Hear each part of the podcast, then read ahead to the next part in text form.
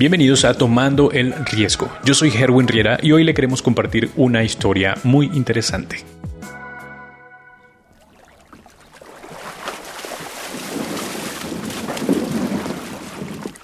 Cornelius Vanderbilt fue un magnate del transporte marítimo y ferroviario que ganó mucho dinero por su cuenta y se convirtió en uno de los estadounidenses más ricos del siglo XIX.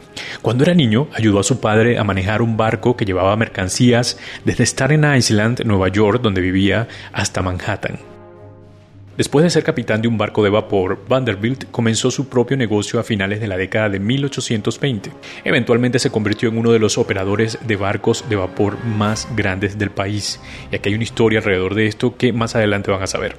En el proceso, el Commodore, como era conocido por el público o comandante para nosotros, se ganó la reputación de ser muy competitivo y no tener miedo a lastimar a otras personas para ganar. En la década de 1860 cambió su enfoque al negocio ferroviario, donde construyó otro imperio y ayudó a que el transporte ferroviario fuera más eficiente.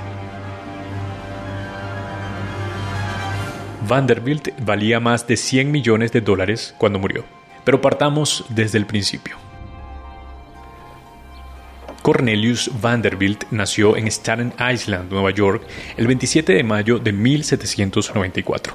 Era hijo de colonos holandeses que llegaron a Estados Unidos a mediados del siglo XVII. Sus padres eran granjeros y su padre ganaba dinero llevando alimentos de Staten Island a Manhattan en un velero de dos mástiles llamado Perry cuando era niño, Vanderbilt trabajó en el agua con su padre y fue a la escuela un corto tiempo. Cuando era adolescente, usaba su propio Perry para mover mercancías por el puerto de Nueva York. Finalmente consiguió toda la flota de botes pequeños y aprendió a construir barcos. Algo curioso, durante la Guerra Civil de Estados Unidos, Cornelius entregó a la Armada de la Unión el Vanderbilt, su barco de vapor más grande y rápido, cuya construcción costó alrededor de un millón de dólares. Los asaltantes de la Confederación, quienes querían la disolución de los Estados Unidos de América, fueron perseguidos con este barco. Vanderbilt se casó con su prima Sofía Johnson en 1813 y tuvieron 13 hijos. Se casó nuevamente con Frank Armstrong Crawford, que era más de 40 años menor que él, un año después de que su primera esposa muriera en 1868. Antes de invertir su dinero en los ferrocarriles, Cornelius Vanderbilt dirigía un negocio que vendía barcos de vapor. En 1817 comenzó a trabajar como capitán de ferry para Thomas Gibbons, un rico hombre de negocios que dirigía un servicio comercial de barcos de vapor entre Nueva Jersey y Nueva York. Cornelius pudo aprender sobre la creciente industria de barcos de vapor a través de su trabajo. A finales de la década de 1820 comenzó su propio negocio construyendo barcos de vapor y operando líneas de transbordadores en el área de Nueva York. Se convirtió en la persona más poderosa en el negocio al librar feroces guerras de precios con los competidores. Sus competidores a veces le pagaban mucho dinero para que no compitiera con ellos. La forma despiadada de Vanderbilt de hacer negocios hizo que ganara muchos enemigos a lo largo de su vida. Construyó una gran casa de ladrillos para su familia en el 10 Washington Place, en el barrio Greenwich Village de Manhattan, en la década de 1840. A pesar de que la riqueza de Vanderbilt estaba creciendo, la élite de la ciudad tardó en aceptarlo porque pensaban que era un hombre rudo e inculto. Durante la fiebre del oro en California, a principios de la década de 1850, cuando no había ferrocarriles transcontinentales, inició su servicio que llevaba a los buscadores de oro de Nueva York a San Francisco a través de Nicaragua.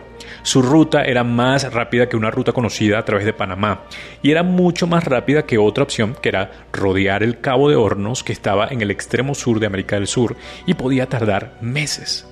La nueva línea Vanderbilt fue un éxito instantáneo y ganó más de un millón de dólares al año, que es alrededor de 26 millones de dólares en actualidad.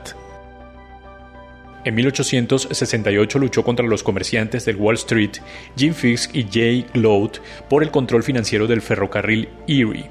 Esto se conoce como la Guerra del Ferrocarril de Erie.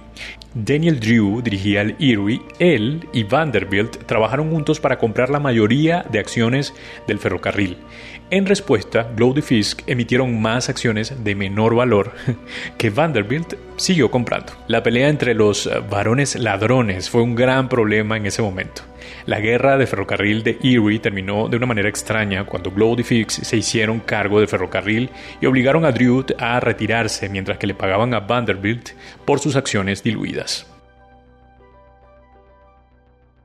Pero no se dio por vencido y pasó a hacer otras cosas. En 1871 fue el impulsor de la construcción del Grand Central Depot de Manhattan, la estación que fue demolida al final, y la Grand Central Terminal, que se inauguró en 1913, ocupó su lugar. A diferencia de los titanes de la Edad Dorada que vinieron después de él, como el magnate de acero Andrew Carnegie y el fundador de Standard Oil, John Rockefeller, Vanderbilt no tenía grandes casas ni donó gran parte de su vasta riqueza a obras de caridad.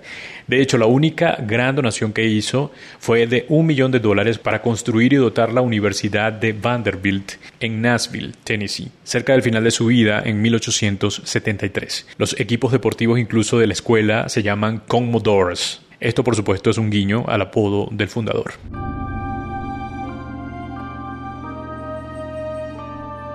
Los descendientes de Cornelius construyeron las mansiones asociadas con la Edad Dorada, como el Brickers en Newport, Rhode Island, Biltmore en Asheville, Carolina del Norte. Uno de los nietos de Vanderbilt construyó la finca Biltmore de 250 habitaciones a finales del siglo XIX es la casa privada más grande en los Estados Unidos en la actualidad.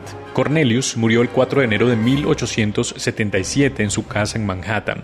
Tenía 82 años. Fue enterrado en el cementerio de Moravia, en New Durb, Staten Island. Su hijo William quedó con la mayor parte de su dinero, que valía más de 100 millones de dólares.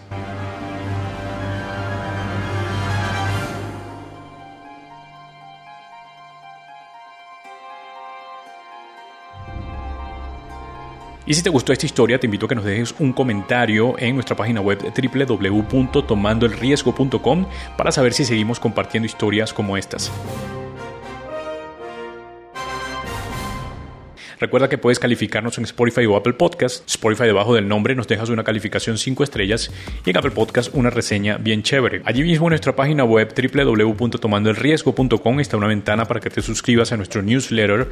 Estamos compartiendo un boletín semanal donde hablamos de todo lo que vamos aprendiendo en esto de hacer empresas. Recuerda también suscribirte a nuestro canal de YouTube Tomando el Riesgo. Allí le das a la campanita para que te lleguen todas las notificaciones. El productor ejecutivo de este podcast es Robert Carpenter. Yo soy Gerwin Riera y estoy en la dirección y será hasta la próxima.